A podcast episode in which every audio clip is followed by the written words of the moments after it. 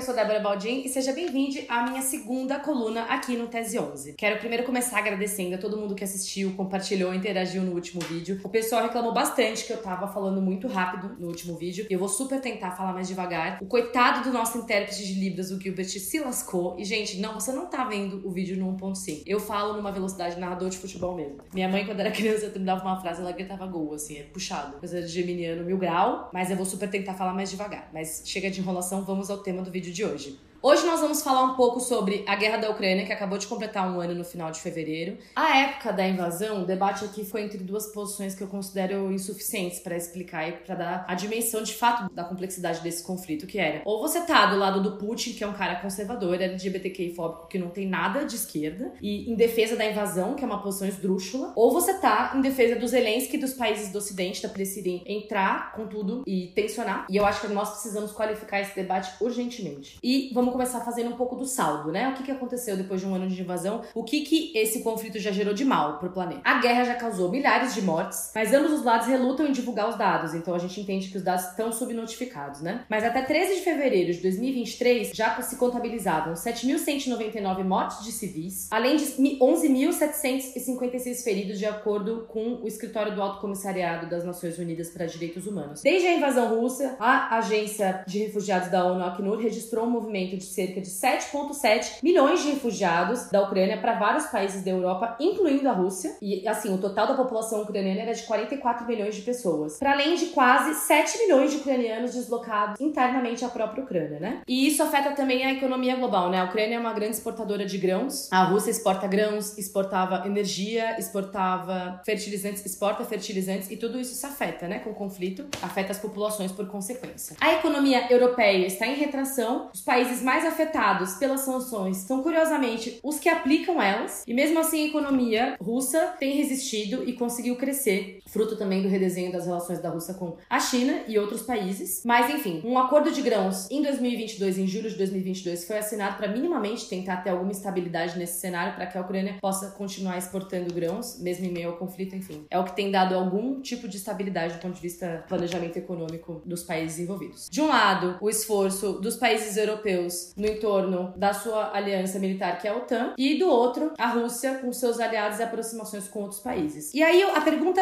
que a gente tem que fazer é: quem é que ganha com isso, né? Quem é que tá ganhando? Porque as populações estão perdendo. As populações que estão morrendo, estão em crise migratória. A população russa também sofre, porque também está afetada. A população global, porque depende também é, da exportação de alimentos desses países envolvidos. E a população global, de um modo geral, também pela questão energética. O preço da energia, de um modo geral, cresceu. Quem tem ganhado, né? Porque se todo mundo aqui tá perdendo. As grandes empresas de petróleo, por quê? Diminuiu a oferta com as sanções e aumentou o preço. O lucro combinado da Petrobras, da ExxonMobil, da Chevron, da Shell e da Total Energies passou de 50 bilhões de dólares no ano passado.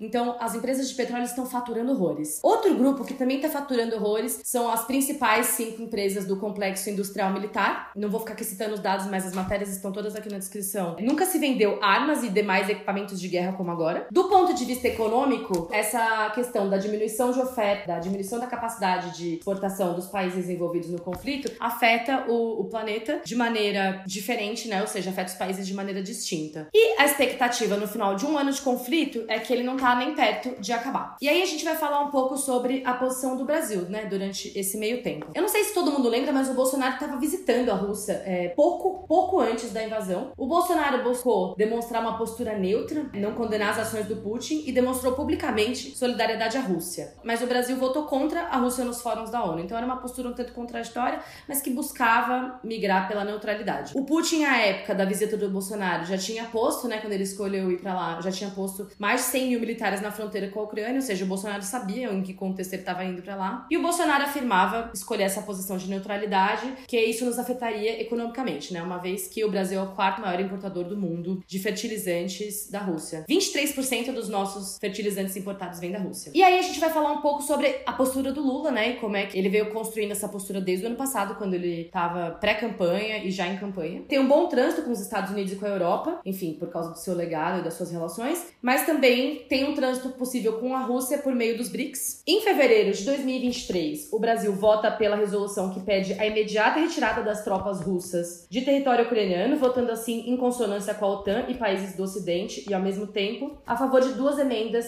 que favoreciam a Rússia. O posicionamento brasileiro foi na contramão dos demais países integrantes dos BRICS, grupo formado pelo Brasil, Rússia, Índia, China e África do Sul. Enfim, o Brasil segue defendendo essa proposta do Clube da Paz. Resta saber como é que o Brasil vai seguir se comportando, mas o Lula segue dando pistas de que essa proposta do Clube da Paz é o que ele pretende investir. E também dá é, a entender que não pretende abandonar a postura de neutralidade no sentido de que, um, isso vai afetar economicamente o Brasil, e dois, ele não acredita que isso vai ser positivo para as populações e para os países em si. Então ele vai continuar defendendo essa postura. O Mauro Vieira, que é o nosso chanceler, chegou a conversar com a Rússia e com os Estados Unidos na última reunião do G20 agora, e ambas as partes declararam compreender a posição do Brasil ao mesmo tempo em que discordam. E aí, assim, esse é um pouco o cenário. Por que, que a gente tem que defender a paz? E aí eu vou chegar no ponto de por que, que isso é importante para além de uma discussão ideológica e de valores, né? Uma discussão moral. Primeiro, porque quem sofrem são as populações da Rússia, da Ucrânia, dos países envolvidos no globo de um modo geral, porque todo mundo está sendo afetado economicamente por isso, e ganham as grandes corporações. Esse é o primeiro ponto. O segundo ponto é o seguinte: essa não é a posição, a da defesa da guerra, que nós definimos enquanto região, ou seja, América Latina e Caribe. Essa não é a nossa posição enquanto países, não foi o que definimos nós, países da América Latina e do Caribe, como direcionamentos que a gente tem que defender. Nós definimos na cúpula da CELAC, que é a única organização com chefes de Estado e de governo dos 33 países da nossa região em 2014, a América Latina e o Caribe são uma zona de paz formalmente proclamada na sua segunda cúpula da CELAC, uma zona livre de armas nucleares que defende a solução pacífica de controvérsias na região e no mundo. Da mesma forma, eles reiteraram a validade de um sistema baseado em relações de amizade e cooperação entre si e com outras regiões e países em bases recíprocas, a fim de banir para sempre o uso da ameaça e o uso da força. A defesa da paz é a defesa que os nossos países decidiram em uníssono em 2014. Então, acho que a gente tem que se apegar às bandeiras, às definições que nós conseguimos fazer aqui e transpor para o nível global. Não sentar para discutir com algum país para resolver alguma controvérsia ou algum problema no campo da política internacional só faz com que você não, não negocie, porque a alternativa ao diálogo é qual? Como é que a gente resolve um conflito? Como é que a gente resolve um problema na arena internacional se a gente não se dispõe ao diálogo? Existem muitas partes né, na arena global, muitos atores que tentam obstar o diálogo, a conversa com ideologia, né? Ah, os países que são racionais a gente sempre conversa, com o resto a gente não conversa. São maneiras de seguir garantindo seus próprios interesses e impedir que as partes sentem e dialoguem. A questão é que a alternativa para a guerra é o diálogo. Eu acho que se a gente não quer guerra, a gente tem que sentar aí para conversar, porque se a gente não sentar para conversar, os outros países vão fazer uso da força para tentar resolver essas controvérsias. Nós vamos ficar parados nessa posição que só faz as populações civis e, enfim, as populações de um modo geral sofrerem. E por fim, a questão da ameaça nuclear. Na medida em que, por exemplo, o Putin não teve os resultados que ele queria na velocidade que ele queria, e que na medida em que ele não tem os resultados que ele quer com a guerra convencional, ele dobra a ameaça da escala nuclear, é algo pra gente pensar. Então eu acho que se a gente não quer esse tipo de paradigma norteando nossas soluções de controvérsia, a gente precisa defender a paz e o diálogo. Então é isso, gente. Espero que vocês tenham gostado desse vídeo. As referências estão todas aqui na descrição. Você me encontra nas minhas redes sociais, Débora Baldin, Baldin Débora, Débora Baldin, arroba. E é, obrigada por me escutar e a gente se vê na próxima. Tchau, tchau.